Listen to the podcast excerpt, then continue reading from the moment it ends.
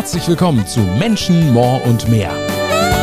Und das mit mir, Matthias Mohr. Ahoi, ihr Lieben. Wir wollen heute mal über ein Thema sprechen, was extrem spannend ist, nämlich wie wird sich die Kreuzfahrt in Zukunft weiterentwickeln. Mal ein bisschen weiter gedacht als jetzt über das Thema hinaus, wie wird es mit der Kreuzfahrt weitergehen nach Corona, wobei man das natürlich äh, ja immer so ein bisschen relativieren muss, denn das Virus wird ja irgendwie bleiben, aber wir werden sicherlich dann irgendwann nicht mehr so in diesem Alarmmodus auf Kreuzfahrt gehen, sondern das Ganze wird sich insofern ein bisschen normalisieren. Aber wie gesagt, wir wollen eigentlich darüber hinaus sprechen, wie das äh, Thema Kreuzfahrt weitergeht. Und ja, da habe ich mir einen extrem spannenden Kollegen eingeladen. Jeder in der Kreuzfahrtbranche kennt ihn eigentlich, und zwar Oliver Schmidt unter anderem Chefredakteur vom Köhler Skype Kreuzfahrt. Hallo Oliver. Ja, hallo Matthias, vielen Dank für die Einladung. Herzlich willkommen. Einmal im Jahr, das Ganze gibt es als Buch ähm, und ähm, bei dir ist es so, dass die erste Kreuzfahrt äh, erheblich äh, länger zurückliegt als bei mir. Also bei mir war es 2003, das ist aus heutiger Sicht, kann man sagen, Mensch, auch schon 19 Jahre, aber, aber bei dir ist es erheblich äh, länger schon. Ne? Ja, ein Kollege hat mal gesagt, unser äh, letztes, äh, letzter Kollege, der Albert Balli, noch persönlich gekannt hat. Stimmt nicht ganz, aber äh, die Schiffe waren noch sehr ähnlich. Also mein erstes Kreuzfahrtschiff war tatsächlich äh, Baujahr 1932, gebaut noch auf Kohlenbefeuerung, später auf Öl umgestellt. Ich bin da 1979 mitgefahren als achtjähriger Steppke und da war das das dienstälteste Kreuzfahrtschiff der Welt. Äh, Runde durch die Karibik, bisschen Südamerika, Transatlantik damals auch schon und dann eben zurück bis Europa. Ja, und da, ähm, ich will jetzt nicht mehr vom Kreuzfahrtvirus sprechen, das äh, passt in die heutige Zeit nicht mehr so richtig, weil wir mit einem anderen Virus so viel zu tun haben, aber jedenfalls das Kreuzfahrtgehen, wollen wir es mal nennen, das war dann äh, schon zur, äh, zur absoluten Reife entwickelt danach. Und ähm, äh, das war bei meinen Eltern so ein Once-in-a-Lifetime-Ding, äh, äh, wie das bei vielen ja ist. Einmal will man so eine Kreuzfahrt machen.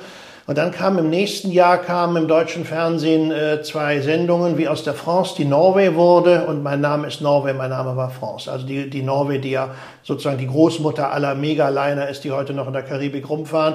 Und da saßen wir mit großen Kinderaugen vorm Fernseher und mein Vater sagte, Mensch, mit dem Ding müssen wir doch mal mitfahren. Mhm. Ja, dann kam die zweite Kreuzfahrt und danach war es geschehen. Dann kam die neue Astor, die neue Europa, Anfang der 80er Jahre, die haben wir alle befahren. Also ich kann auch heute noch davon zehren, dass ich jedes Fernsehtraumschiff aus dem ZDF eigentlich in seiner aktiven Zeit auch als Passagier erlebt habe damals. Oh, das, da können nicht viele mithalten wahrscheinlich. Mhm. 1979, du warst acht Jahre, so da bist du als Kind wahrscheinlich ein Exot dann an Bord gewesen, oder?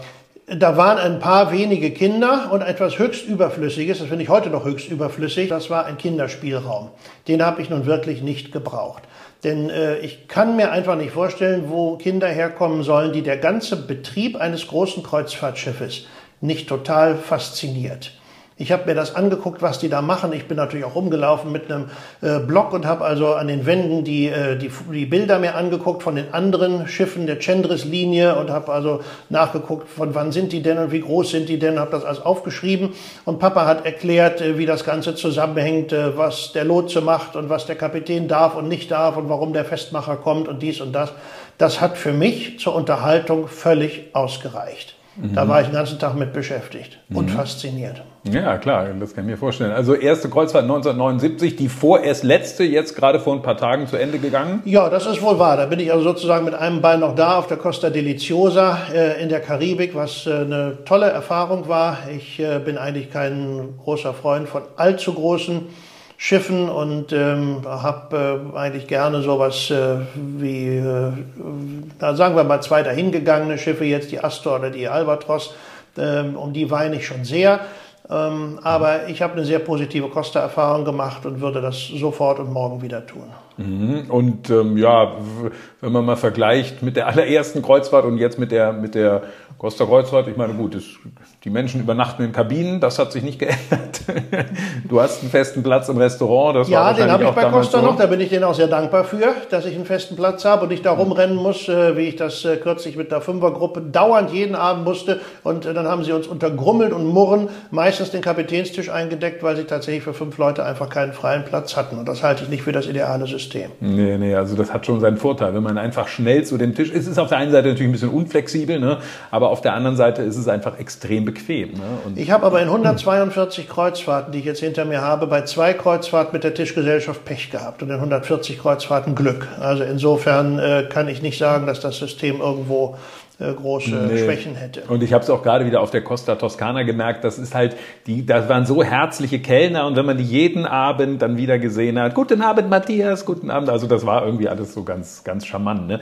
Wir haben über, über Schiffsgröße, hast du gerade schon gesprochen, natürlich generell waren die Schiffe früher kleiner und wenn wir dann eben so an Schiffe denken, so 600 Gäste eben ungefähr wie die, wie die Astor, das scheint so heute, diese Größenordnung scheint gefühlt so bei, bei neueren Schiffen oder, oder auch bei Schiffen, die aus dem Dienst gehen, das scheint komplett auszusterben, oder? Ja, das stirbt, glaube ich, aus. Wobei vielleicht noch mal eben so zur allgemeinen Verblüffung. Äh, mein erstes Kreuzfahrtschiff, die Britannis, hatte die Tonnage der Astor, aber mhm. 1600 Passagiere. Oh, ich frage mich heute noch, wo die alle gewesen auf sind. Auf dem gleichen ja? Platz, ne? Hat auf dem gleichen Platz, zwei Kabinengänge pro Deck mhm. und dann an der Außenseite ein Stichgang, der ja heute verboten ist laut SOLAS 2010, ein Stichgang und drei Kabinen, zack, zack, zack, nebeneinander. Mhm. Die erste, das war unsere, hatte zwei Bullaugen. Mhm. Die mittlere hatte oben irgendwo noch so ein, so ein kleines Glas, äh, so Glasbausteine. Die kriegten also von uns sozusagen ein bisschen Licht mit. Mhm. Und die dritte war dann finster. Mhm. Und da war also außer zwei Betten und einem Klo war da auch nichts. Ne? Aber ähm, also dabei, dass das ausgestorben ist, ist schon klar. Das würde wohl heute auch kein Mensch mehr buchen. Aber ähm, das andere stirbt aus anderen Gründen aus, nämlich weil, es sich wirtschaftlich nicht mehr rechnet. Das Problem ist, wenn man äh, eben den ganzen Schiffsbetrieb durch 600 Portemonnaies teilt und nicht durch 3000, dann ist das ein ziemlich kostenaufwendiges Vergnügen. Und dann muss man dafür eben eine ganze Menge Geld nehmen. Also es wird natürlich 600 Paxdampfer noch geben, die gibt's ja auch, äh, ich meine, die Europa ist ja auch in der Größenordnung und auch die Neubauten von Seaborn oder von Silversea, die sind irgendwo bei 700 Passagieren. Aber die kosten auch entsprechend. Mhm. Und wenn man eben so eine, so eine Mittelklasse mit einem entsprechenden Preis haben will, die wird's irgendwann nur noch so in der Art von Costa oder dann eben ein bisschen höherwertig Norwegian Cruise Line oder wen man nehmen will oder eben auch TUI Cruises wird es das äh, natürlich weitergeben, aber nicht in diesem 600 Passagier oder 700 Passagier Bereich. Mhm. Also ähm, der deutsche Markt hat sich nicht umsonst ab 2006 um das Schiff gerissen, das heute Atania heißt, 1200 Betten, weil das der erste Quantensprung war. Das machte Mensch, da können wir bei gleichem Aufwand doppelt so viele Leute mitnehmen. Und das Ding hat nur Außenkabinen. Ne, da war mhm. also damals auch zum Beispiel Herr Fervers, der die Mona Lisa gechartert hatte, war da heiß hinterher hinter dem Ding. Nun ist es bei Phoenix und äh, es funktioniert ja auch. Aber ähm, Phoenix, gut, die Amadea mit 600 Passagieren, die wird halt auf 4 Sterne plus Niveau gefahren, da geht das gerade noch. Mhm. Aber die haben nicht ohne Grund die Albatros als erstes weggegeben. Ne? Naja, klar, gut, die hatte die kleine Größe und das Alter dann auch noch. Und da hat man wahrscheinlich gesagt, so, ach komm, ja. geben wir sie weg. Ne? Ich meine, äh, man kann ja auch gucken bei Transozean, die sind ja in der Pandemie in die Pleite gerauscht oder der Mutterkonzern Cruise and Maritime Voyages. Ähm, da gab es eine Vasco da Gama, die ein wunderschönes Schiff ist, wo ich also ähm, damals spontan gesagt habe, mit dem Ding möchte ich eine Weltreise machen. Es gab aber auch eine Astor. Die Astor war um Längen bekannter. Also wenn man an das, an das Stammpublikum hätte anknüpfen wollen, dann hätte Nico Cruises eigentlich die Astor nehmen müssen. Mhm. Nur 500 Betten. Das war klar, dass ich das nicht mehr rechnen konnte. Deswegen hat man der Verschrottung ungerührt zugeguckt und äh, hat eben die Vasco da Gama genommen mit 1000 Betten, denn das rechnet sich eben dann gerade noch. Und Stichwort rechnet sich, man hat ja so früher dann so gesagt, naja, von 40 Jahren Nutzung können wir wohl ausgehen. Das ist vielleicht möglicherweise was, was man jetzt vielleicht in der Zukunft gar nicht mehr unbedingt erreicht, ne? vielleicht auch schon aus technischen Gründen, oder? Aus technischen Gründen nicht unbedingt, aber deswegen, weil mhm. äh, das Schiff schneller veraltet, als dass es technisch kaputt geht. Also das genau. könnte man durchaus noch zehn Jahre fahren, nur man hat dann ein 30 Jahre altes Schiff, wo so und so viele Features fehlen, die man heute haben müsste. Und das ist jetzt nicht nur, sind nicht nur ganz verrückte Sachen wie eine Eislaufbahn oder so, sondern was sich eben durchgesetzt hat, ist ein riesen Spa-Bereich. Ohne den geht's nicht mehr und äh, eine Auswahl an Restaurants. Mit mhm. einem Bordrestaurant, womöglich noch ohne Buffet-Alternative, kann man keinen mehr hinterm Ofen vorlocken. Und dann stellt man sich eben die Frage, soll ich das in das 30 Jahre alte Schiff noch einbauen lassen, um noch 10 Jahre weiterfahren zu können? Oder ist es nicht vielleicht Zeit für ein neues Schiff? Mhm. Eine andere Sache wird sich natürlich verschieben, denn bis jetzt war es ja so, dass, äh, ich mache es mal an zwei Schiffsnamen fest, dass die Europa von heute die Albatros von übermorgen war. Mhm. Das heißt also, man konnte eben äh, Schiffe, die auf fünf Sternen Niveau nicht mehr bezahlbar waren, wenn sie über 20 waren, die Europa läuft ja eigentlich auch schon lange aus diesem Rahmen heraus. Ähm, und ähm, konnte man diese Schiffe an einen Altschiffverwerter das soll jetzt nicht negativ klingen, ich fahre ja mit den Dingern selber gerne. Also äh, vorne an natürlich immer Phoenix, weil die wirklich aus dieser Alttonnage unheimlich viel machen. Ja. Äh, dazu gehörte früher Transozean, dazu gehört heute noch Hansa Touristik von den, äh, von den Kilians und äh, ja, äh, Plantours hat auch bisher nur Alttonnage äh, gehabt und also so, solche Anbieter eben, mhm. die wirklich aus diesen Schiffen noch was machen. Aber das wird eben nicht mehr funktionieren, weil sich eben dann der runtergegradete 600 Pax Dampfer auf dreieinhalb Sterne Niveau, sind wir wieder bei dem Ding, nicht mhm. mehr kalkulieren lässt. Mhm. Und dann wird man natürlich von vornherein sagen müssen, ja, okay, ich baue jetzt ein Schiff für den Luxus- oder Ultraluxusbereich, dann muss ich aber auch wissen, dass ich das Ding nach 25 Jahren abwracken muss. Mhm, ja, klar. Ja, weil in dem Bereich kann ich nicht mehr weiterfahren und einen anderen, für den es sich rechnet, gibt es nicht mehr am Markt. Genau. Wenn man mal guckt, zum Beispiel jetzt die Crystal-Schiffe, die ja jetzt quasi frei wären, weil Crystal ja nun im Zuge der Genting-Insolvenz nun auch den Bach runtergegangen ist sozusagen. Da hätte man ja vorher sagen können, vor der Pandemie, Mensch, das wären ja schöne Schiffe für Phoenix auch gewesen. Ne? Äh, das habe ich vor zehn Jahren schon gesagt, dass ich die neuen Phoenix-Schiffe am Horizont schon sehen kann. Ich habe ja. immer die Crystal-Schiffe damit gemeint. Ja. Ähm, denn das wäre nochmal ein Quantensprung, wirklich ein, ein solches Luxusschiff zu haben, auch mit über 1000 Betten. Da könnte man sicherlich was draus machen. Ähm, ob Phoenix da jetzt gerade der Sinn nachsteht nach zwei Jahren Verlustgeschäft, ähm, das weiß ich nicht, ob man das äh, kann und will.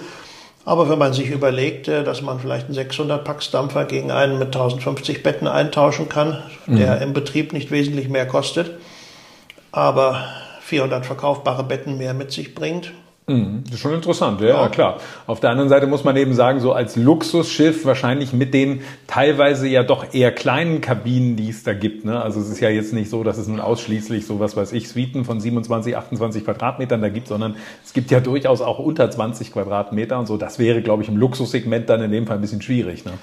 Das wird schwierig. Äh, der Spa-Bereich, den kann man eigentlich nur kreislich nennen, den die da haben. Also ähm, ich äh, habe das mal angeguckt und ausprobiert. Nee, schönen Dank, da würde ich auch nicht nochmal hingehen. Mhm. Und ähm, interessant ist, dass sie eben äh, Restaurantalternativen haben. Sie haben einen Italiener, sie haben einen, äh, einen Asiaten. Ich weiß nicht, ob sie auch ein Steakhouse haben, aber das ist ja so die Standardausstattung heute, Klar. dass man so als Alternative einen Italiener, Asiaten, ein Steakhouse hat. Und damit kommt man ja schon ganz, ganz gut zurecht. Mhm. Bevor wir gleich nochmal weiter in die Zukunft gucken, vielleicht nochmal so ein Blick. Entwicklung in der Vergangenheit. Also erste mhm. Kreuzfahrt 1979 mhm. und das hat ja so ein bisschen, mein gut, ich war da drei Jahre, habe da natürlich nur sehr diffuse Erinnerungen, aber man hat ja eigentlich so das Gefühl, bis Mitte der 90er Jahre so schrecklich äh, dynamisch war die Entwicklung vielleicht generell in der Welt nicht und das wird in der Kreuzfahrt war es dann wahrscheinlich so ähnlich so. Ne? Das, äh, das ist so. Die Welt veränderte sich deutlich langsamer, weil eben auch nicht durch äh, die äh, Informationsbeschleunigung durch digitale Medien äh, angetrieben, sondern was äh, an Informationen kam, kam über Fernsehen oder Printmedien oder Radio.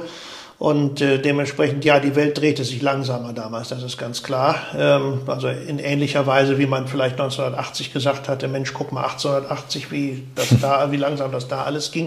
Mhm. Äh, und das hat sich nochmal wieder potenziert, diese, diese ganze Lebensgeschwindigkeit, mit der wir ja auch leben, weil wir eben mit Informationen sofort irgendwo konfrontiert werden und weil man von uns auch sofort eine Antwort erwartet. Mhm. Aber das ist jetzt kein kreuzfahrttypisches Phänomen. Nee, ne? das nee. kennst du in deiner Arbeit, das kenne ich in meiner Arbeit und jeder, der zuguckt, wahrscheinlich auch.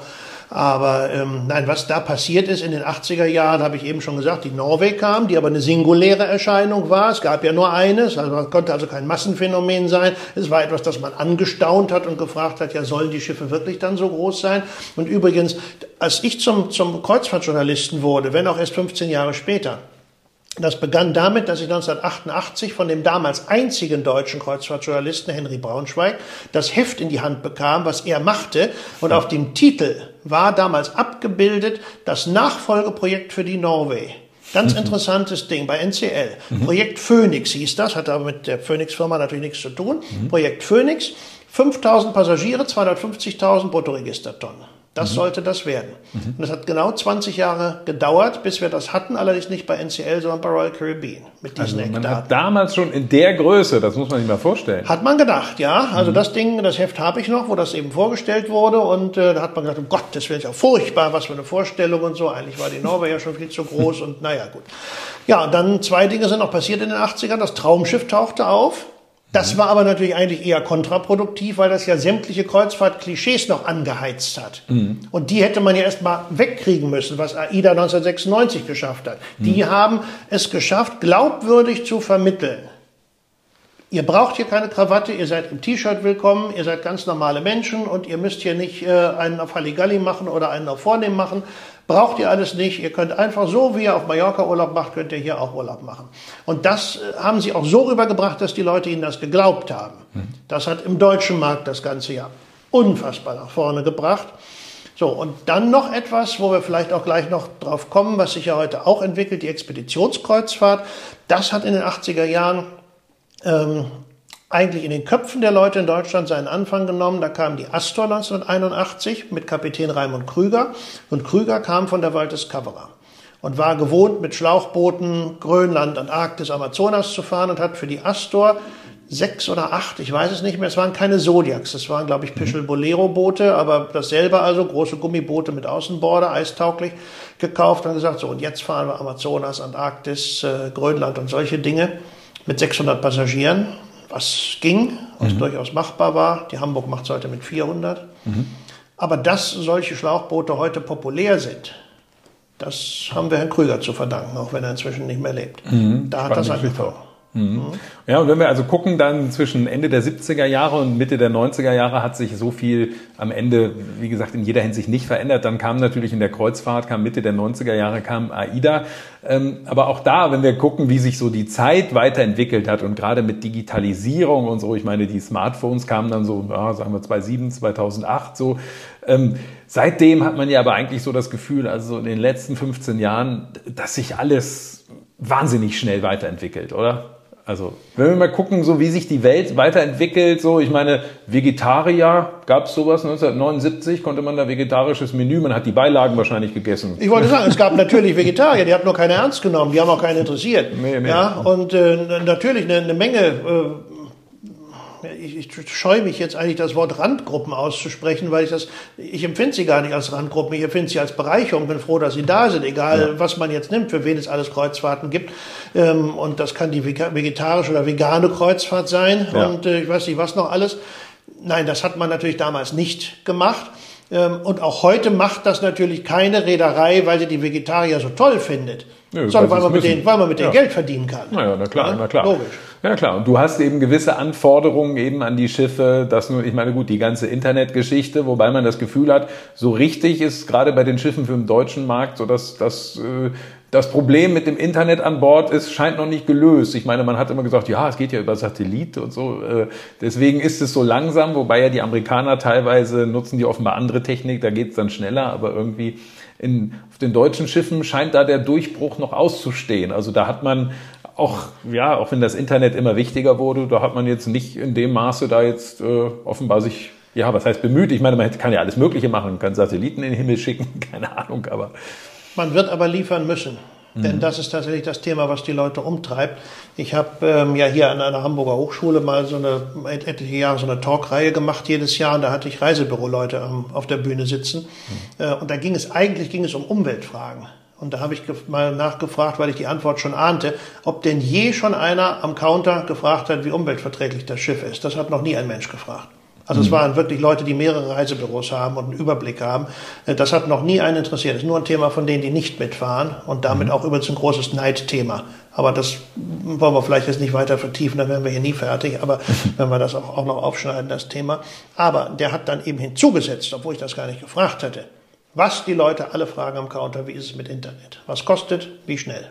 Mhm. Weil ich das auch beruflich brauche. Ich kann, also sind jetzt nicht nur irgendwelche Junkies, die unbedingt äh, WhatsApp und, und Facebook brauchen, sondern das sind eben auch tatsächlich berufstätige Leute, die sagen, ich kann nicht völlig abgeschnitten sein und ich muss eine Internetgeschwindigkeit haben, wo ich zumindest jede Seite vernünftig aufrufen kann ja. und auf irgendwas antworten kann oder mich irgendwo anmelden kann und was eben alles so nötig ist im Internet. Das wird tatsächlich gefragt. Und dann muss ich mich nicht wundern, wenn ich immer noch eine Ü60-Klientel auf den deutschen Schiffen unterwegs habe, wenn ich diese Leute mit etwas, was sie nötig brauchen, wie die Luft zum Atmen, weil sie mhm. sonst tatsächlich äh, out sind, nicht mhm. nur gesellschaftlich, sondern auch beruflich draußen sind. da muss ich mich nicht wundern, wenn die nicht mitfahren. Ja. Wenn wir über die Zukunft sprechen, wie gesagt, wir haben schon gesagt, die, die mittelgroßen Schiffe, da, da werden äh, im Moment eher keine bestellt. Ähm, wenn man jetzt kritisieren würde, oh, es werden ja nur noch riesige Schiffe gebaut, das stimmt natürlich so nicht. Ne? Das ist ein großer Irrtum und ähm, manche, die jetzt sehen, dass eine Menge kleine Schiffe in Dienst gestellt werden demnächst, die glauben, das sei ein, äh, ein äh, postpandemisches Phänomen. Das stimmt aber nicht, denn die waren natürlich alle schon bestellt vor der Pandemie. Also der Trend war 2018, 19 schon deutlich abzusehen dass, und zwar nicht als Ersatz für große Schiffe, deswegen, da braucht sich auch keiner von den Großen, braucht sich da Sorgen drum zu machen, denn eine Yacht oder ein Explorerschiff hat 200 Betten und ein äh, NCL-Schiff hat 4000 Betten. Also da müssen schon mal 20 kleine Schiffe in Dienst gestellt werden, um eins von den großen zu ersetzen. Dann sprechen die aber auch vom Angebot und vom Preis eine völlig andere Klientel logischerweise an. Also das, da geht die Schere geht einfach weiter auf. Da entstehen zwei Produktlinien, wo man sich fragt, was haben die, außer dass sie beide schwimmen, eigentlich noch miteinander gemein? Da ist nämlich nicht mehr viel. Aber diese Schiffe, sowohl Explorer-Schiffe, also sprich eistaugliche, die auch in äh, Antarktis und Grönland und vielleicht Nordwestpassage und Alaska fahren können mit ihren Schlauchbooten, aber auch Warmwasserschiffe, also Yachten mit einer Bademarina. Mhm. Die sind reichlich äh, schon geordert worden ähm, vor der Pandemie. Das hat natürlich bei den, gerade bei den Yachten, bei den Warmwasserschiffen hat das natürlich auch einen Grund darin, das, das haben wir eben schon mal kurz, glaube ich, angesprochen, dass auch bei zum Beispiel bei Silver Sea oder bei Seabourn die sogenannten Yachten ja mhm. sehr viel größer geworden sind. Ja. Die hatten früher 200 Pax-Schiffe, die haben jetzt 700 Pax-Schiffe. Klar, die Leute, die so einen extremen Haufen Geld dafür bezahlen, die fragen sich natürlich irgendwann, wieso habe ich eigentlich hier ein einziges Restaurant, eine kleine Massagekabine und eine Besenkammer, große Sauna ohne Meerblick. ähm, die wandern irgendwann sonst auch mal ab und ja, sagen, okay, dann verzichte ich vielleicht auf den Ultraluxus, dann will ich aber lieber die Ausstattung haben. Also brauche ich Schiffe, die zumindest als Restaurantalternative eben ja von mir aus drei Stück haben, also den Italiener, den äh, Asiaten und von mir aus noch ein Steakhouse. Und ähm, wenn ich das alles haben will und noch ein, ach, sagen wir mal wenigstens 1000 Quadratmeter Spa-Bereich mit zwei, drei Saunen und einem Tauchbecken und was da eben alles dazugehört, vielleicht noch einer kleinen Außenpromenade, ich nehme jetzt mal so die Europa 2 vielleicht als, als Maßstab. Ja. Ähm, das kann ich selbst im Ultraluxusbereich für 200 Leute nicht mehr finanzieren. Geht nicht. Ja, klar. Ja, also, das ist jetzt das, das ist die neue Definition, die neue Yachtgröße, wie sie, ja, ich glaube, Silver Sea und Seaburn maßgeblich definiert haben. Man möge mir verzeihen, wenn ich jetzt einen vergessen habe. Aber das schafft natürlich wieder ein Vakuum. Ja, das schafft ein Vakuum bei denen, die wirklich sagen, nein, ich brauche das alles nicht. Ich will Yachtfeeling. Ich will an Deck sitzen, ich will mich verplaudern, ich will einen schönen Cocktail haben, ich will aufs Meer gucken, 200 Leute, mehr nicht. Tolles Abendessen und so weiter, aber eigentlich nur Software. Das ist, ich glaube, das ist der Punkt, wo wir jetzt mal unterscheiden müssen. Mhm. Hardware oder Software. Also ja? das Schiff oder eben der Schiffsbetrieb, Richtig. wenn man genau, so will. Ne? Ganz genau, mhm. ganz genau. Der muss natürlich dann allerdings extremst gut sein, wenn ich gegen diese Mitbewerberschaft, nämlich einmal die 4000 Passagierschiffe mit ihren ganzen Features, die ich jetzt Ihnen alle nochmal aufzählen will, dann die 700 Passagierschiffe Ultraluxus mit den reduzierten, aber immer noch vorhandenen Features oder eben, wenn ich die Yacht noch füllen will, die außer dem Teakholz belegten Deck und der Bademarina eigentlich nichts mehr hat, womit sie punkten kann, die kann das dann nur noch mit Bordatmosphäre, mit mhm. extrem gutem Service und äh, verwöhnt werden und äh, beisammen sein in ganz kleinem elitären Kreis. Aber das muss dann auch funktionieren, denn sonst hat man nichts mehr als zugkräftiges naja, klar. Und ich glaube, diese Wahrnehmung in, in der Öffentlichkeit, es werden nur riesige Schiffe gebaut, das, das hängt natürlich auch ein bisschen damit zusammen, dass eben diese kleinen wirklich nur noch für einen sehr, sehr, sehr kleinen Teil, muss man einfach sagen, bezahlbar sind am Ende. Ne? Da, ist der, das, das Filter ist der Preis. Ja, ja, das ja, ist ganz klar. Ja, und also. der führt natürlich auch wiederum dazu, dass eine äh, bestimmte Klientel, die man 1980 oder so auf Kreuzfahrtschiffen überhaupt nicht antraf und heute in Massen antrifft, dass die dort natürlich nicht zu finden ist. Mhm. Und ähm, da gibt's ja auch wieder ganz verschiedene Zielgruppendefinitionen. Ich amüsiere mich also immer noch über Herrn Deilmann, der für die Berlin oder auch noch für die Deutschland sagte, unser Kunde ist der Fleischermeister mit drei Filialen. Also jemand, der sich ein Leben lang rumgelegt hat und es mhm. auch wirklich zu was gebracht hat und sich mhm. eine Reise mit der Deutschland auch leisten konnte, wahrscheinlich auch die Europa leisten könnte. Das tut er aber nicht, weil er einer Abendkonversation mit Aufsichtsräten nicht gewachsen ist mhm. und nicht weiß, was er da machen soll. Klar. Und jetzt haben manche so die Vorstellung, oh ja Mensch, so ein Mittel, Mittelklasse-Schiff, sagen wir mal so drei Sterne plus, was man mhm. so vielleicht sagen würde, auch wenn es ja die offizielle Klassifizierung natürlich da gar nicht mhm. so gibt. Aber ja, kleiner und bezahlbar, so ein neues Schiff, vielleicht 1500 Gäste, das ist wahrscheinlich was, wird so wahrscheinlich nicht kommen, oder? 1500 Gäste will ich ja gar nicht mal ausschließen. Denn mhm, Phoenix ja. hat ja die Klientel dafür und ich glaube, die neuen Saga-Schiffe, die sind fahren zwar in Großbritannien, aber das ist ja auch ein Markt, der ist dem Deutschen sehr ähnlich. Und man ähm, hatte ja die letztlich auch mal angedacht in ähnlicher Form tatsächlich für ja. Phoenix. Ne? Ist ja kein also, Geheimnis. Stimmt, ja. Phoenix hatte mal Neubaupläne, die werden sie vielleicht jetzt erstmal eine ganze Weile in der Schublade lassen. Erstens, weil das Angebot an Gebrauchtschiffen gigantisch ist und äh, weil man zweitens auch vielleicht nicht mehr so viel Geld auf der hohen Kante hat. Mhm. Aber das ist vollkommen richtig, ja. Also die, solche Schiffe, die würden schon noch funktionieren. Ähm, aber wenn wir darauf warten wollen, dass eine neue Astor gebaut wird, dann warten wir wahrscheinlich vergeblich. Ja, ja, klar. Was es manchmal gibt, ich habe jetzt gerade gesehen, Angebot für eine Reise mit der World Voyager. Da hast du dann, glaube ich, was war das, sieben, acht Tage für 1200 Euro. Das ist natürlich was, äh, sowas gibt es natürlich gerade jetzt in diesen Zeiten, sind Angebote aller Art einfach auch noch vorstellbar. Ja, ne? wenn, wenn du schon World Voyager sagst, da, äh, da addieren sich natürlich zwei Phänomene. Einmal die Tatsache, dass äh, jetzt in dieser Zeit, wo doch noch eine postpandemische Verunsicherung in der Bevölkerung grassiert und man nicht so genau weiß, soll ich jetzt auf Kreuzfahrt gehen oder lasse ich es vielleicht dieses Jahr noch lieber? Äh, Klammer auf, Antwort, ja, geht auf Kreuzfahrt. Und das sage ich nicht, weil mich einer dafür bezahlt, sondern weil ich eine Reihe von Kreuzfahrten gemacht habe und weil sie völlig problemlos und völlig entspannt gewesen sind. Also insofern äh, bitte keine Scheu davor haben. Aber ähm, da kommt zu diesem Phänomen, dass die Schiffe eben allgemein relativ leer sind, noch dazu, dass ja äh, Nico Cruises äh, kurz vor der Pandemie beschlossen hat, ähm, sich in den Hochseebereich vorzuwagen und der Meinung war, man könne mit den vorhandenen Adressen, deren es ja reichlich gibt, für Flusskunden, könne man doch sicherlich so ein 200 äh, füllen. Das war aber ein Irrtum. Das hat nicht geklappt. Mhm. Man hat sich die sehr teuer über Werbung einkaufen müssen und kaum, dass man das begriffen hatte, kommt der Eigner äh, und Reeder aus Portugal und sagt, herzlichen Glückwunsch, jetzt habe ich ein 1000 Passagierschiff gekauft, nämlich die Vasco da Gama. Ähm, also wenn ich Herr Laukam wäre, ähm, ich hätte schon seit, äh, seit einem halben Jahr wahrscheinlich nachts kein Auge mehr zugekriegt, wenn ich diese Schiffe füllen müsste. Der Geschäftsführer von Nico, genau. Richtig, mhm. und äh, insofern, ähm, das bewundere ich, dass sie den Mut haben, dass sie es natürlich noch nicht ganz geschafft haben. Also sie fahren natürlich wie alle anderen nicht unbedingt ausgebucht durch die Gegend, aber sie fahren und sie fahren schon sehr lange, auch während der Pandemie durch die Gegend. Ja. Also äh, das rechne ich allen hoch an. Das will ich übrigens auch nochmal sagen. Ich habe letztes Jahr mal geschrieben, äh, gemünzt auf ein großes deutsches Kreuzfahrtunternehmen, kann man eigentlich Marktführer sein, wenn man am Markt nicht präsent ist?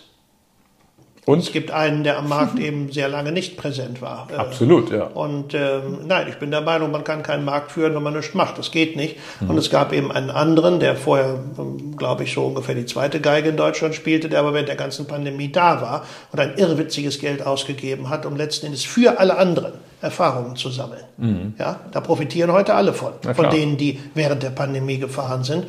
Und äh, ich habe es ja gerade bei Costa gesehen. Mit Costa bin ich unterwegs gewesen im November 20 mit der Smeralda, die damals ziemlich, ja, war das neueste Schiff der Flotte. Mhm. 5000 Betten, 500 Leute waren an Bord, 1400 Crew. Kannst du dir mhm. ungefähr ausrechnen, was die an Verlust gemacht haben dabei.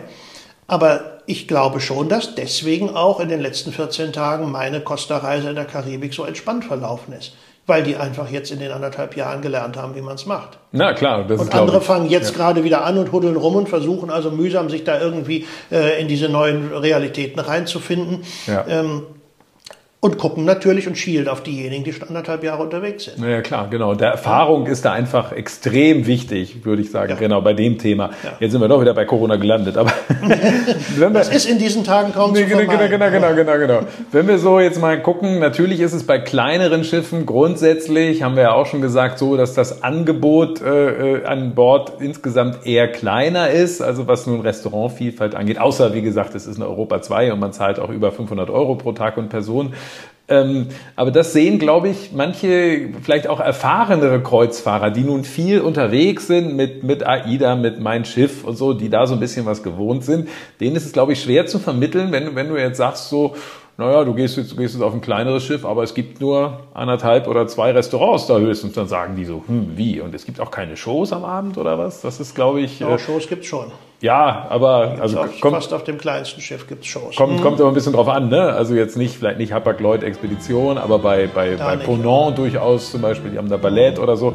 Oder auch auf Flusskreuzfahrt. Das ist, glaube ich, auch vielen immer nicht so klar zu machen. Du hast ja da Tagespreise, die sind ja, wenn man es jetzt vergleichen sollte, natürlich ist es auch was ganz anderes mit einer Hochseekreuzfahrt, das ist natürlich deutlich äh, teurer im Vergleich. Und da sagen die Leute, wie, aber ich habe ja gar nicht das ganze Programm oder so, ne? Das, Also beim Flussschiff ist das natürlich insofern was anderes, als das Flussschiff ist ja gezwungen, eine gewisse Größe nicht zu überschreiten. Also Genau. insofern, ähm, das ist unheimlich schwer, äh, Flusskreuzfahrt zu machen. Also ich äh, ähm, bewundere die, die das schaffen. Ich glaube, das ist noch ein bisschen schwieriger äh, als Hochsee, weil bei Fluss, ich habe halt äh, das Kasko des Schiffes, also selbst wenn ich ein neues Schiff plane und ich kann das füllen, wie ich will, habe ich ja das Kasko ist vorgegeben, also breiter als die Schleusen sind geht nicht, tiefer als der Fluss tief ist geht nicht, höher als die Brücken sind geht auch nicht.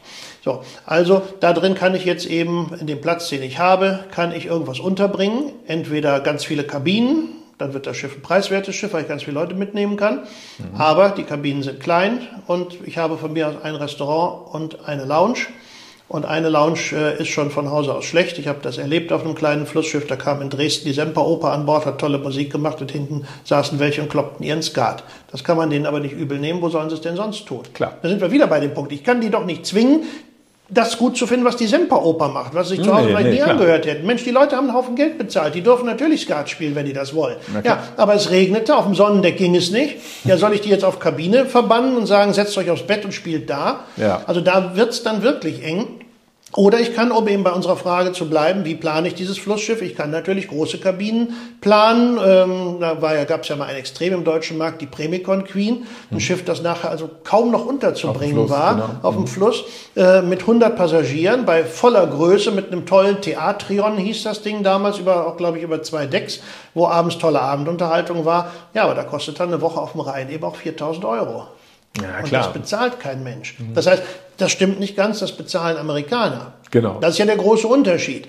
Ähm, Und das hat man ja gesehen jetzt, äh, jetzt sind wir jetzt wieder bei der Pandemie und bei Corona, ähm, dass in dieser Zeit Schiffe, die in Amerika nicht mehr zu füllen waren, weil kein Amerikaner über den Atlantik flog nach Europa, zum Teil auch gar nicht konnten, pandemisch bedingt, dass die auf einmal im deutschen Markt eingesetzt wurden und den Deutschen die Augen übergingen, was für Paläste da schwimmend unterwegs sind. Na klar. Ja? Aber der Deutsche sieht eben eine Flusskreuzfahrt als Dritturlaub. Da muss erstmal die große Sommerkreuzfahrt und der Skiurlaub bezahlt sein. Und dann kann man im Herbst von mir aus noch, aber dann bitte für 699 Euro eine Woche auf der Mosel rumfahren. Ja, ja, genau. Und genau. dafür kann ich keine Wunder erwarten an Bord, logischerweise. Wie du richtig sagst, mit so wenigen Passagieren einen Schiffsbetrieb aufrechterhalten, das ist sowieso schon schwierig genug.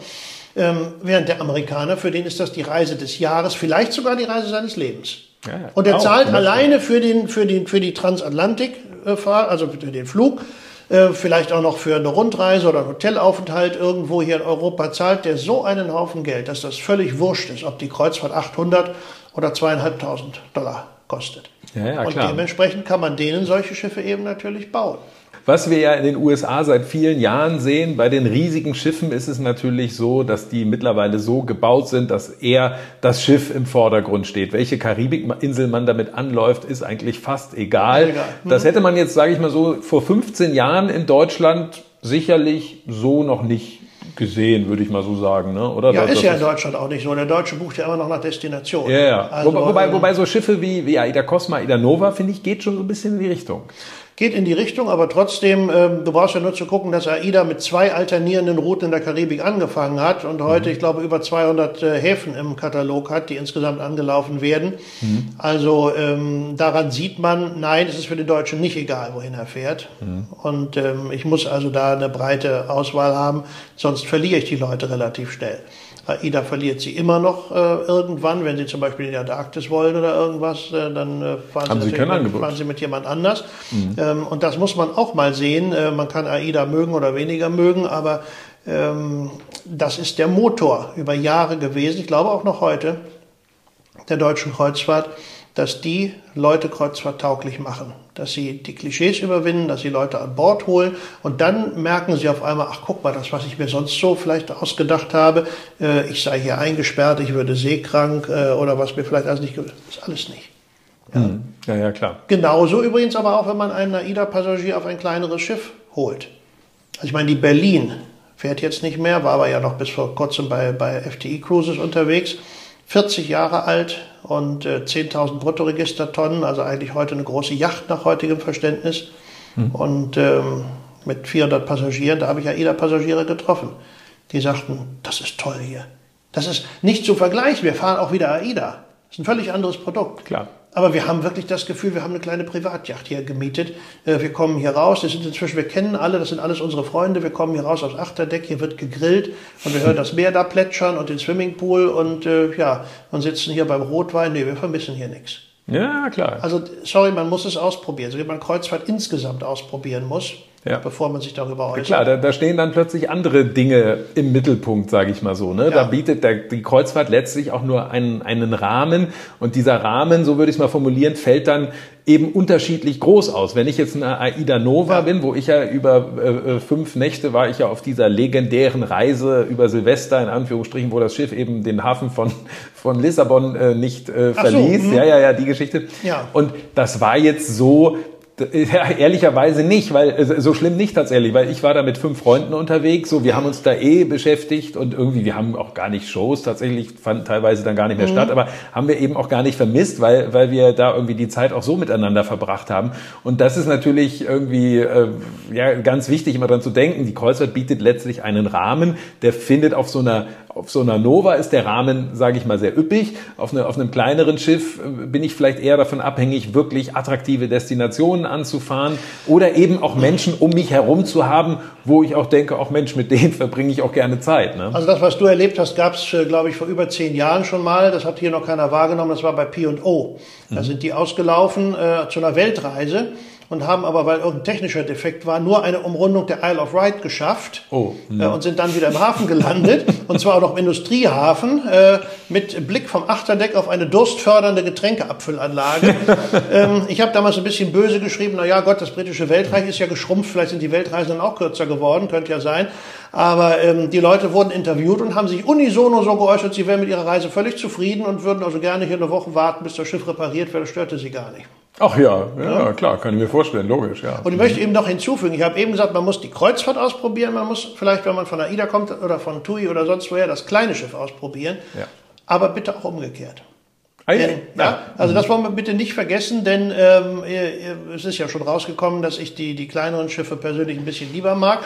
Aber, aber, aber, ich bin bei Royal Caribbean mitgefahren und äh, habe gesagt, um Gottes Willen, was für eine Masse Mensch. Ich habe sie ein einziges Mal alle gesehen und das war oben auf dem Sonnendeck, wo sie da lagen. Und Briten, da waren sicherlich zwei oder 3.000 auf einmal. Mhm. Ansonsten ähm, habe ich nicht nur diese Leute nie alle gesehen, ähm, sondern ich war auch dem Klischee verfallen, dass man ja niemanden, den man kennenlernt, wieder trifft. Das mhm. stimmt aber auch nicht, denn du triffst immer die Leute wieder, die den gleichen Lebensrhythmus haben. Ah. Ich wohne in einem 12.000 Einwohner Städtchen und wenn ich morgens zur Post gehe, treffe ich immer dieselben, weil die zur gleichen Zeit zur Post gehen, beim Bäcker übrigens auch. Und das ist auf dem Schiff nicht anders. Stimmt. Diejenigen, die immer um 17 Uhr in die Sauna gehen, weil sie halt vom Landgang kommen und zwischen Landgang und Abendessen gerne noch einen Saunagang einschieben, das ja. sind immer dieselben 20 Leute, die da drin sitzen. Das ist ein sehr guter Punkt, ja. Und ja? vor allen Dingen die, die ins Fitnessstudio gehen, das sind auch immer die gleichen. Das ist Richtig? auch ein insgesamt eher kleiner Teil, sage ich mal, des ja. Schiffes. Ich weiß nicht, ob es 10 Prozent sind, kommt auf das Schiff an, wahrscheinlich noch weniger vielleicht, aber es sind immer die gleichen, ja klar. Ja, und mhm. die Leute, nehmen wir mal nochmal das Royal Caribbean Schiff mit dem, äh, mit dem Central Park in der Mitte, ähm, an dem mich allerdings stört, dass man nicht aufs Meer gucken kann. Also bei mhm. Royal, so toll die Schiffe sind, fühle ich mich immer um den Meerblick betrogen. Mhm. Während meine geliebte Norway eben zwei Promenaden hatte an der Seite mhm. mit bis zum Boden verglast und die Attraktion ja. in der Mitte. Ich weiß nicht, warum das heute keiner mehr macht. Das heißt, ich ahne es wahrscheinlich, weil es zu viel Platz kostet. Aber ähm, um da bei Royal Caribbean zu bleiben, äh, ich kann ja in zig verschiedenen Restaurants essen. Aber diejenigen, die gerne ihren Cappuccino nach dem Essen im Central Park trinken und logischerweise nach dem Mittagessen immer zur selben Zeit, auch immer dieselben. Ja, klar. Ja, ja, und deswegen, also man lernt genauso schön Leute kennen und trifft sie wieder. Also ähm, es sind sehr viele Vorurteile und Klischees, die sofort wegbröckeln, wenn man das einmal gemacht hat. Absolut, ja. Ich habe das auch gerade äh, gehabt, eben auf der auf der AIDA-Reise, da waren tatsächlich Freunde dabei, die waren sehr viel schon mit TUI Cruises gefahren mhm. und die hatten sich tatsächlich auch einmal jetzt zu Corona-Zeiten sogar mal die Europa 2 geleistet, muss man ja sagen, ja. geleistet. So, die waren jetzt auf der Nova, die waren tatsächlich aber auch ganz begeistert. Ja. Tatsächlich. Also ja. das, sowas kann es auch geben, weil die mhm. dann, dann, oh, da war es auch das Umfeld, dann ist man da noch mit anderen Leuten, sonst waren sie immer nur zu zweit unterwegs, äh, möglicherweise so und, und hat dann vielleicht nur die Leute kennengelernt, dann haben sie oft auch Suite gebucht, so X-Lounge bei mhm. TUI Crew. Und, und irgendwie waren die jetzt von diesem Angebot da, bei, bei AIDA waren sie wirklich angetan, ungelogen. Ne? Also ja. das ist man, ähm, das sind dann möglicherweise Dinge, die mögen auch für den einen oder anderen überraschend sein, dass es solche, solche Erkenntnisse gibt. So, Geht ne? aber nur mit Ausprobieren. Ja, ja, ja, absolut, absolut. Und da muss man es eben mal machen und äh, wahrscheinlich, wenn man open-minded an Bord kommt, wird man auch nicht enttäuscht werden. Wir haben gesagt, äh, Destinationen schon eigentlich noch, noch wichtig für den Deutschen. So mhm. muss man mal gucken, wie sich das so in der Zukunft entwickelt. Bin ich sehr gespannt. Ähm, Destinationen haben aber natürlich den Nachteil, ähm, die Schiffe werden mehr und sie werden größer oder, oder sie haben jetzt, es ist, äh, ist auf einem gewissen Plateau jetzt, sagen wir es mal so, mit der mhm. Größe. Größer werden muss man gucken, aber, ähm, aber die Destinationen werden nicht mehr. Nee, das habe ich, ähm, also äh, mir ist das aufgefallen 2005, da war ich Chefredakteur beim Seereisenmagazin, da tauchte ähm, eine Nachricht auf aus Bar Harbor in Maine, wo mhm. man beschlossen hatte, die Zahl der gleichzeitig zum Landgang zugelassenen Kreuzfahrtpassagiere in der Nebensaison auf 5.500, in der Hauptsaison auf 3.500 zu begrenzen. 3.500 ist ja schon äh, schwierig, weil es dann bestimmte Schiffe gibt, die schon gar nicht mehr kommen können. Mhm. Oder sie müssen halt umschichtig an Land gehen, wie der Antarktis. Ja, also ja. das äh, wäre dann schon ein bisschen komisch. Ähm, den meisten war das nur eine Randnotiz wert und ich habe daraus einen Leitartikel gemacht, weil ich die Signalwirkung gesehen habe, dass das ja vielleicht in Santorin und in Dubrovnik auch mal kommen könnte. Ja. Ähm, und äh, es wäre auch Zeit meiner Meinung nach, äh, by the way. Aber mhm. da hat natürlich Friedrich Jussen, der TUI-Chef, recht, der neulich in einer Fernsehtalk schon gesagt hat, das könnt ihr nicht den Kreuzfahrtgesellschaften anlasten. Anlaufen darf nur ein Kreuzfahrtschiff, das eine Anlaufgenehmigung hat. Und die kommt von der Hafenbehörde. Ja. Das ist ein örtliches Problem. Und wenn die Hafenbehörde sich gegen die, gegen die äh, äh, umsatzgeilen äh, Geschäftsbesitzer oder sonst wen in den Städten nicht durchsetzen können sagen können, nee, also das reicht jetzt mal. Denn die Einheimischen haben auch noch das Recht, vielleicht mal einen Fuß auf die Straße zu setzen, in Dubrovnik oder auf Santorin, um bei den Beispielen zu bleiben dann müssen die das vor Ort regeln. Das kann man nicht auf dem Rücken der Kreuzfahrtgesellschaften Nö, Keiner kommt spontan. Was die aber natürlich machen müssen, ist, sie müssen sich überlegen, wo sie in Zukunft eigentlich noch hinfahren wollen.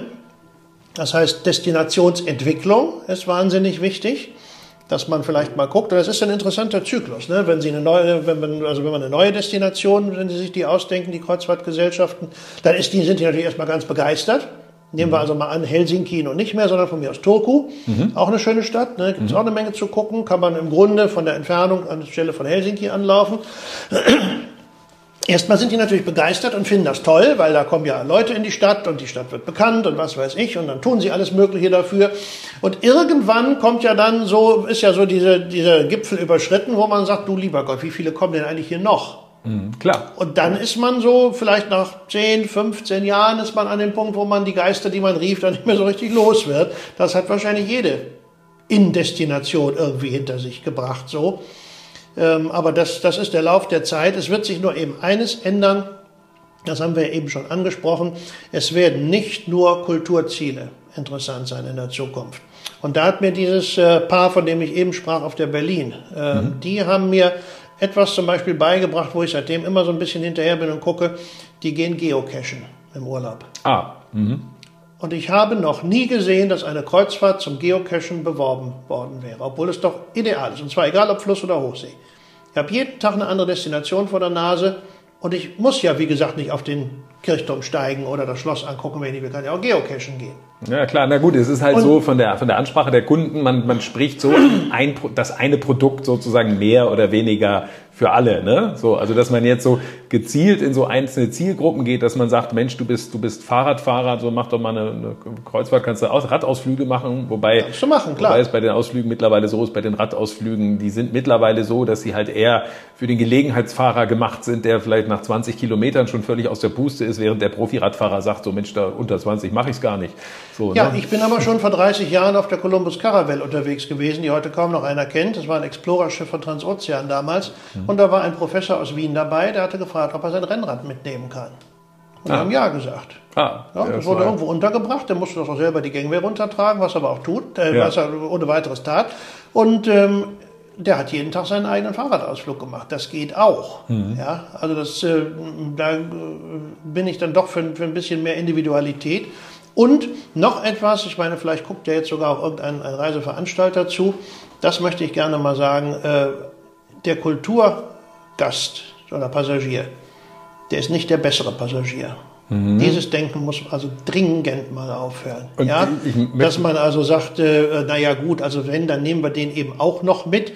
Ähm, sorry, wenn der Passagier sich an Bord ordentlich benimmt und seine, seinen Passagepreis bezahlt hat und der will in Paris Pokémons jagen, dann kann der das. Klar. Und das ist deswegen kein Passagier zweiter Klasse.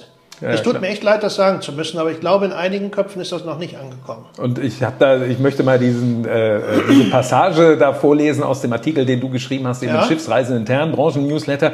Der nachwachsenden Kreuzfahrtgeneration fällt es im Traum nicht ein, an ihren teuren Urlaubstagen im Gänsemarsch durch ein Museum zu laufen und sich eine trügerische Gesellschaftstauglichkeit zu erkaufen, indem sie alles das demonstrativ toll finden, warum sie, worum sie im Geschichtsunterricht einen großen Bogen gemacht haben. Wer seinen Kundenstamm verjüngen will, muss als erstes die goldenen Türmchen von seinen Katalogen verschwinden lassen.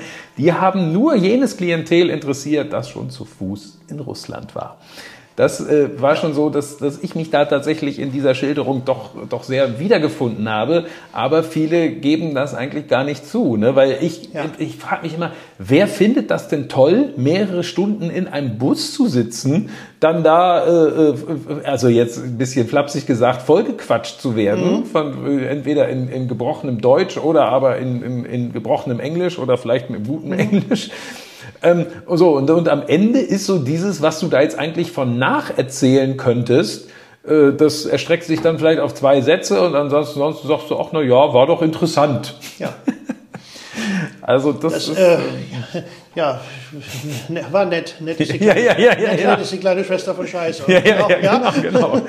Ja, und da denke ich immer so, also das finde ich tatsächlich, also das ist was, was ich mittlerweile wirklich bewusst meide. Ja, ich habe für mich so rausgefunden, Dinge, die ich mache, sind prinzipiell doch gerne äh, aktiver. Ja, also und das können das können eine Radtour sein, meinetwegen. Okay, dann ist es auch was, wo die wo die Reederei auch noch was von hat, weil sie das Ganze verkauft.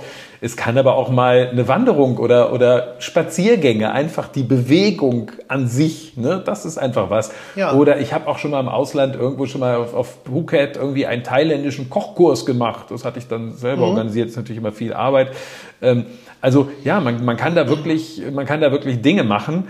Ähm, oder ich bin auch nicht so der Freund davon, mir einfach nur, ja, ich sag's mal platt, mir Dinge anzuschauen. Was muss ich in den Louvre gehen, um mir die Mona Lisa anzugucken? Ich kann doch einfach, also wa- warum? Was, Ja, ich kann, also mir, Kunst, kann mir einen Kunstdruck angucken und die ja. Qualität ist nicht schlechter. Ja, ist schon deswegen also- nicht schlechter, weil ich nur eine Verweildauer von acht Sekunden habe, weil der Andrang so groß ist. Während Ja. den Kunstdruck kann ich mir stundenlang ansehen, wenn ich das Gesicht so toll finde und wenn mir das Ja. irgendwas sagt.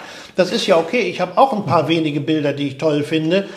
Aber man würde vielleicht schon sagen, dass sich auch die, die Destinationen vielleicht zu wenig in den letzten Jahren vielleicht auch weiterentwickelt haben mit dem, mit dem Angebot, was sie da auch vor Ort bieten. ne? Yes. Ich äh, äh, erinnere mich, dass es in einer Traumschiff-Folge, einer frühen Traumschiff-Folge auf der Astor, äh, und das war nicht fürs Fernsehen gemacht, wie heute vieles, das war wirklich so, dass auf Tonga grundsätzlich ein Fußballspiel zwischen der Schiffsmannschaft und der Nationalmannschaft stattfand.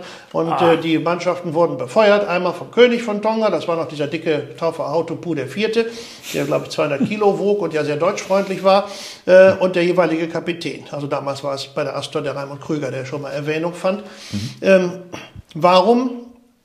Ich habe mich noch nie erkundigt, aber ich könnte mir denken, dass so ein, so ein, so ein Fußballstadion, äh, wenn man in den Hafen kommt äh, und da kein, sonst keiner spielt, dass das vielleicht für einen akzeptablen Preis zu haben wäre. Ich weiß es nicht. Und wenn man sich mal von Reederei zu Reederei verständigen würde, ich fände das spannend, wenn da ein TUI-Cruise-Schiff oder ein Costa-Schiff liegt und die, die spielen mal gegeneinander. Dann habe ich auch je, also da würde Das selbst ich, ich habe mein letztes Fußballspiel, war das WM-Endspiel 82, seitdem habe ich mir den Quatsch nicht mehr angeguckt. Aber da würde selbst ich hingehen, wenn das stattfände. Ja, ja, klar. Ich glaube, man hat sich äh, in der Vergangenheit einfach zu sehr darauf verlassen, das läuft halt alles irgendwie, wir müssen uns da gar nicht so Ja. Gedanken machen, wir haben da unsere Einnahmen, ist doch alles gut. Was wäre denn, wenn man wirklich mal dafür werben würde, wie das Easy Cruise gemacht hat. 2006 bin ich mitgefahren, da gab es ja, oder 2005 gab es ja ein Produkt Easy Cruise, ein sehr oranges Schiff, äh, von dem man halten kann, was man will. Aber es hatte die geilste Route, die man sich denken kann, an der Riviera. Mhm. Nizza, Cannes, Saint-Tropez, Genua, Portofino und Sanremo. Mhm. Jeweils mit vielleicht 30, 40 Seemeilen höchstens Fahrstrecke pro Nacht. Man lag also bis drei oder bis vier an der Pier, kam vormittags um elf wieder irgendwo an. Ist übrigens auch so eine Frage. Wieso fahre ich in einen Mittelmeerhafen morgens um acht? Was will ich da? Ja, klar. Außer dem Museum hat nämlich nichts auf um die Zeit. Ja, und die machen wahrscheinlich nur für uns auf um die Zeit und sind noch beleidigt, dass sie so früh aufstehen. Ja, ich aber, bin auch beleidigt, davon abgesehen. Ja, aber. so, ganz genau. Also beide sind beleidigt, aber wir machen das. Ja, jetzt müssen wir wirklich mal die Granden der Kreuzfahrt fragen, wieso tun die uns das eigentlich an? Der ja. Museumsmensch ist, ist, sauer, der Passagier ist auch sauer, weil er früher aufstehen muss. Ja, schönen Dank und dafür bezahlen wir noch Geld. Ne? Also irgendwie ist das komisch. Jedenfalls, äh, da konnte von Easy Cruise kann man eben eine Menge lernen. Hm. Und warum soll nicht auf einem kleinen Kreuzfahrtschiff, und meine Delfin gibt es nicht mehr, aber nehmen wir die Hamburg oder sonst irgendeins, ja völlig wurschte, ähm, warum soll da nicht ein Paralleluniversum von von mir aus äh, 60, 70, 80 oder 100 Passagieren, die dann in der Spätsaison, im späten Oktober oder so, wo das schon schwierig zu verkaufen ist, warum äh, sollen die da nicht mitfahren, die leeren Betten füllen und von mir aus gerne bis um 11 schlafen, mhm. um 12 an den Strand fahren da auch von mir aus ihre Pizza essen oder was, mhm. um 18 Uhr wieder an Bord kommen. Und dann können sie auch von mir aus auch da am Abendessen teilnehmen, wenn sie wollen. Mhm. Und um 21 Uhr an Land gehen und bis 2 Uhr an Land bleiben. Und ja. da irgendwo feiern gehen in Saint-Tropez oder irgendwas. Muss ja, ich rede jetzt nicht von Komasaufen, ne, sondern man kann ja auch mit einer, mit einer kleinen, kleinen Flasche Rotwein am Strand sitzen oder Klar. sonst was abends machen. Habe ich übrigens auch getan da. Mhm. Ja, habe ich durchaus getan. Und, Aber klar, äh, diese Gelegenheiten, da mal jetzt nach 18 Uhr noch irgendwo zu bleiben, das ist schon recht rar. Ne? Ja, ja, aber die, meine Liegegebühren auf so einer griechischen Insel, die kosten vielleicht 400 Euro am Tag. Ne? Da kann man also mhm. also ohne weiteres könnte man da auch über Mitternacht liegen, ohne dass das also exorbitant teuer wird. Mhm. Ähm, es macht nur keiner. Und noch ein Fehler würde, glaube ich, gemacht, wenn man es denn täte dann würde man sagen, also wir können das jetzt mal jemandem raten oder vielleicht guckt ja auch einer zu. Ja. Ich kann dir ungefähr sagen, was der dann tut. Ähm, der wird sagen, okay, also das hat der Schmidt jetzt gesagt, das ähm, probieren wir mal aus, ob das auch stimmt, was der erzählt. Ne? Ob mhm. wir dann auf einmal das Schiff voll haben. Okay. Also, der geht hin und sagt, jetzt machen wir mal zwei Reisen im Herbst und da bleiben wir wirklich in jedem Hafen. Einmal von mir aus an der Côte d'Azur und einmal in äh, den griechischen Inseln bleiben wir bis nachts um drei liegen. Jeden ja. Abend. Und wundert sich, dass die besagte Klientel nicht bucht. Ja, woher sollen die das denn wissen? Na klar. Ja. Die haben doch überhaupt keinen Werbeetat, um das auf breiter Linie an, einer, an ein Publikum, von dem sie noch nie was gehört haben und das auch von diesem Schiff noch nie was gehört hat, um das da weiterzubringen. Genau. Da muss man doch erstmal hingehen und sagen, okay, also wir schicken jetzt mal äh, ein paar Reisebüroleute mit und dann können die das erleben. Und mit denen gehen wir auch ganz bewusst an Land und so weiter. Und wir garantieren aber auch, dass das die nächsten zwei Jahre so bleibt bei uns. Ja? So. Und dann wird vielleicht auch sogar die End-60erin, die da ihre 30. Kreuzfahrt macht oder so, wird nach Hause kommen und sagen, Mensch, das war ja toll, da waren so viele nette junge Leute an Bord. Der erzählt das ihrem Enkel. Ja. Und sagt, du, das Schiff also, wo ich da immer mitfahre, da kannst du jetzt auch mitfahren. Da ja. waren ganz viele junge Leute, die haben da alle gemütlich lange geschlafen, die kriegten um elf, wo wir alle schon in unserem Museum waren, kriegten die da noch ein tolles Buffet hingestellt, Frühstücks- oder Brunchbuffet. Ja. Dann sind die an den Strand gefahren. Abends beim Dinner haben wir alle zusammengesessen, da haben die erzählt und haben wir ausgetauscht, was gewesen ist. Und anschließend äh, sind wir in die äh, Lounge zur Show gegangen. Ja. Und die sind an Land gefahren und äh, haben da ihren Rotwein getrunken und waren um zwei wieder da. Ja. Das muss aber mindestens zwei Jahre laufen, bevor sich Klar. das rumgesprochen hat. Es sei denn, ich habe so viel Geld, dass ich Fernsehwerbung schalten kann oder irgendwas. Beziehungsweise die Klientel erreiche ich wahrscheinlich selbst mit Fernsehwerbung nicht. Aber das ist, glaube ich, das, das ist, glaube ich, die Schwierigkeit, wenn du solche Sachen versuchst zu etablieren, die so ganz anders sind. Ne? Also gerade dieses, du hast ja bestimmt auch mal diese schwarzen Schiffe gesehen, von denen es ja zwei gibt, die beiden Flussschiffe von, das ist so eine Marke You bei Uniworld. Ne? Mhm. Ne? Das ist so, das äh, war so der Gedanke, okay, dass man so für jüngere Leute da was macht, wo man dann mit dem Sonnengruß, also Yoga morgens dann an Deck oder abends zum mhm. Sonnenuntergang, keine Ahnung. Und, und äh, ja, da hat man versucht, irgendwie ja so eine ganz andere Zielgruppe damit eigentlich äh, äh zu bespielen. Aber das ist halt, glaube ich, oder, oder das hat dann da die Erfahrung gezeigt, es ist halt unglaublich mühsam, wenn du jetzt nicht so in so Fußstapfen, die schon da sind, läufst, ne, sondern wenn du versuchst, so Mensch, nee, machen wir mal komplett was Neues, so, ne? Und Ja, ja, aber guck, AIDA hat's gemacht mit größtem Erfolg. Ja, ne? Mhm. AIDA hat noch was anderes später versucht. Die ähm, haben gesagt, wir wollen ja nach Möglichkeit lange äh, im Sommer, also im Frühjahr und im Herbst von deutschen Häfen abfahren, weil das in Deutschland fast ein Garant für ein ausgebuchtes Schiff ist. Ja. Ja, sobald ich ins Mittelmeer gehe, werden es schon weniger und wenn ich einen Überseeflug habe, werden es noch viel weniger. Ähm, also hat man Destinationen gesucht. Gut, jetzt macht man ja auch Polarlichtreisen, man macht Weihnachtsmarktreisen in der Ostsee und sowas, alles, alles das, das hat ja angefangen aus diesem Grunde. Aber Ida hat gesagt, okay, nehmen wir doch mal eine Strecke, die eigentlich immer sehr stiefmütterlich behandelt wird, nämlich äh, die Atlantikküste rund Westeuropa, weil das halt für jeden Veranstalter bisher, wenn er im Herbst aus dem Nordmeer ins Mittelmeer oder sonst wohin wollte, eine Pflichtroute war und im Frühjahr das gleiche wieder Retour, die auch immer nur zur Hälfte gebucht waren, völlig zu Unrecht, weil es tolle Destinationen da gibt, auch noch abseits der großen Städte kann ja auch nach Bilbao fahren oder nach Santander oder äh, kann, äh, was ja jetzt auch gemacht wird, nach Bordeaux fahren, was vor ein paar Jahren auch noch nicht in war. Mhm. Also da ist ja viel passiert.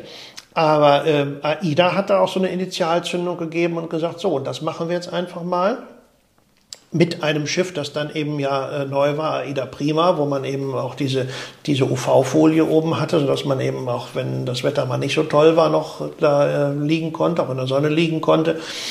Äh, und wir ziehen das jetzt einfach mal durch und nehmen das mal, wir, wir, wir proklamieren das zur neuen Indestination.